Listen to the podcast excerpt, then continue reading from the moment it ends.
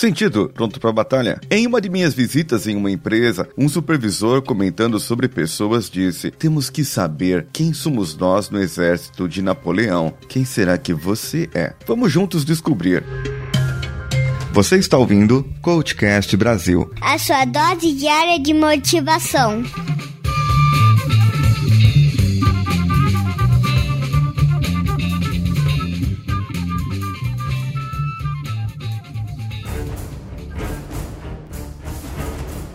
Eu fiquei curioso e quis descobrir mais sobre esse assunto. Então eu fui atrás e descobri em alguns sites uma história parecida com essa que vou contar. Napoleão nasceu em Ajácio, na ilha de Córcega, no mar Mediterrâneo, que fica distante 20 quilômetros da costa da Itália, no dia 15 de agosto de 1769. Antes de seu nascimento, o território pertencia à cidade-estado italiana de Gênova, e era alvo constante de agressões de insurgentes locais que atacavam as cidades muradas da costa. Em 1768, a Córcega foi vendida à França por uma ínfima quantia. Assim, ao nascer Napoleão, tornou-se cidadão francês. Segundo o historiador Paul Johnson, com exceção de Jesus Cristo, Napoleão Bonaparte é o indivíduo sobre quem existem o maior número de livros publicados. Com nove anos de idade, foi enviado a um colégio militar e, antes dos 20 anos, tornara-se um soldado profissional francês. Sua estatura era de apenas 1,65m. Pálido, magro, sombrio, com cabelos negros cobrindo-lhe a fronte. Tinha grande habilidade para analisar mapas e excelente memória sobre distância.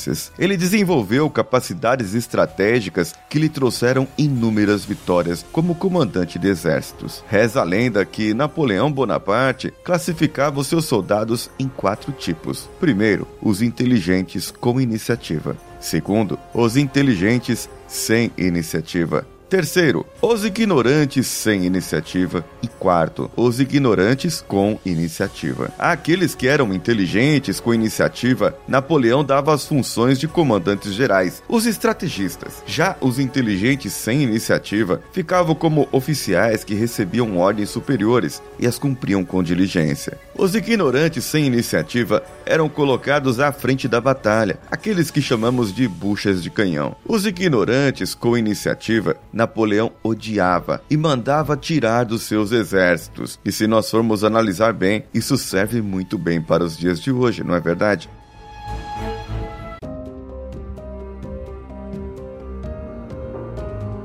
Com essa sabedoria de Napoleão, podemos ver o que acontece em nossas empresas atualmente, pois poderemos facilmente identificar os mais diversos soldados, desde a primeira categoria até a última qual falei. Mas veja só, por que é importante termos essa mistura de soldados? Porque se eu mantiver numa empresa ou equipe todos que sejam estrategistas, líderes e sejam os inteligentes com iniciativa, eu não estaria pronto para competir com meu concorrente, pois eu não teria quem executar executasse as ordens. Ou seja, algum soldado tem que estar na batalha, lá para dar cara a tapa, se mostrar para o cliente, executar a missão, a tarefa, e assim poderei executar a estratégia que foi dada pelos superiores. Com certeza não haveria vitória se no exército houver somente generais estrategistas, que seriam os CEOs, CFOs, VPs da vida. Já aqueles diretores e gerentes sem estratégias, que seriam os inteligentes, mas sem iniciativa, também não vencem uma guerra sozinhos. Além de obedecer à estratégia informada de cima, eles devem transmiti-la de forma clara para os seus subordinados, pois funcionários dedicados, os soldados, sem o comando correto, sem chefia, sem direcionamento, também não trarão sucesso sucesso à batalha. Esses sem estratégias em cargos altos, porém com inteligência, ou seja, têm competência para executar, mas não para argumentar, são aqueles que dizem para sua equipe: missão dada é missão cumprida. Eles não passam de soldados que foi subindo de nível e podem ser prejudiciais, pois eles vão acatar qualquer decisão que venha de cima, sem nem argumentar. Eles têm medo de perguntar e ser mandado embora, serem reprimidos pelo chefe. Resumindo, nas empresas precisamos de três tipos de pessoas se quisermos vencer os concorrentes. É, ou uma batalha. E não, eu, eu não estou esquecendo ignorante com iniciativa, apenas estou deixando pra lá. Assim como Napoleão fazia. Você já ouviu falar da lei de Murphy? Se uma pessoa tiver que errar, ela vai errar e as consequências serão as piores possíveis, ou algo nesse sentido.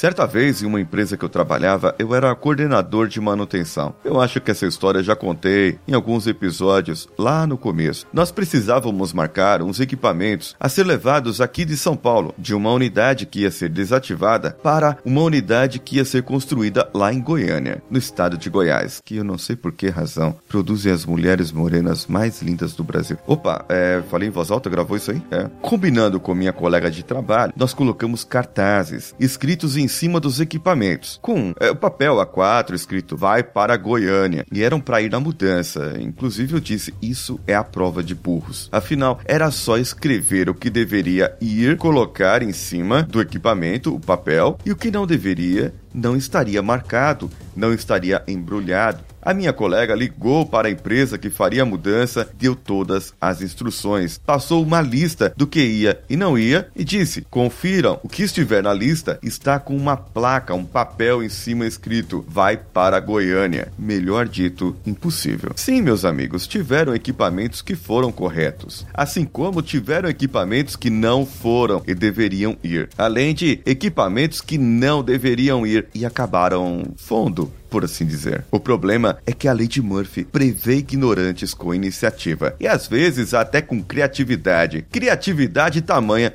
que dribla os processos e procedimentos. Eles não respeitam regras e nem ordens. Assim, podem prejudicar a imagem da sua empresa, bem como manchar por muito tempo essa imagem, até que se corrija o problema. Como que eu vou corrigir?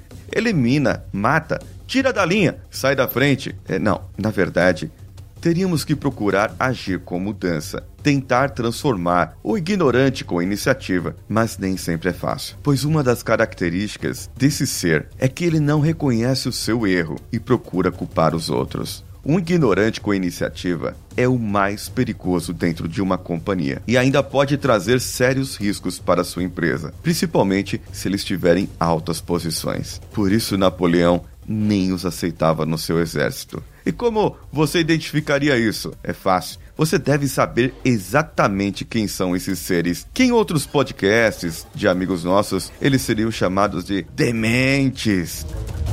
E aí, quem são as pessoas com quem você trabalha? Quem são os inteligentes com iniciativa, os inteligentes sem iniciativa, os ignorantes sem iniciativa e os ignorantes com iniciativa? Será que tem algum? Será que você é algum deles? Olha, esses ignorantes com iniciativa é fácil identificar, como falei. Ache o problema, um erro no processo, e ele vai dizer que não foi ele. Sabe a história da galinha que cacareja primeiro? Essa é a dona do ovo. Talvez esse ignorante com iniciativa possa ser descoberto assim. Faça o teste.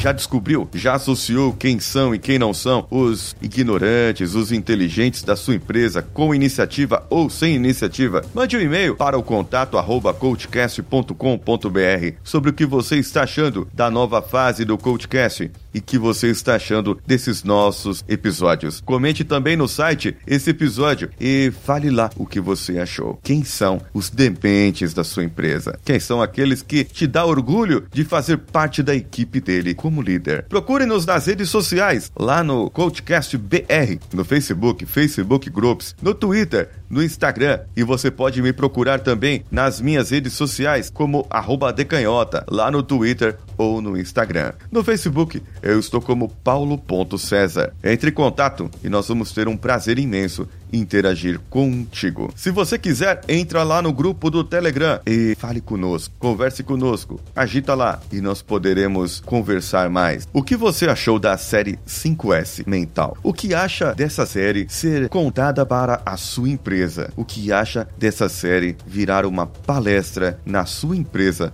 no final do ano? Sim, isso mesmo é o que eu estou te dizendo. Eu formatei ela num formato para que possamos dar uma palestra e contar a mais pessoas lá na sua empresa. Entre em contato, mande um e-mail para o contato coachcast.com.br com o assunto Eu quero Paulinho Siqueira na minha empresa. Eventos de final de ano vem chegando. Entre em contato e nós poderemos conversar sobre isso e tratar mais sobre esse assunto. Não se esqueça, o nosso padrinho já está no ar. Vai lá, veja quais são as recompensas e qual o valor que você pode contribuir. A partir de um real, eu já, a nossa equipe, agradeceremos você. Eu vou ficando por aqui com o apoio de Danilo Pastor, da Nativa Multimídia. Paulinho Siqueira, um abraço e vamos juntos.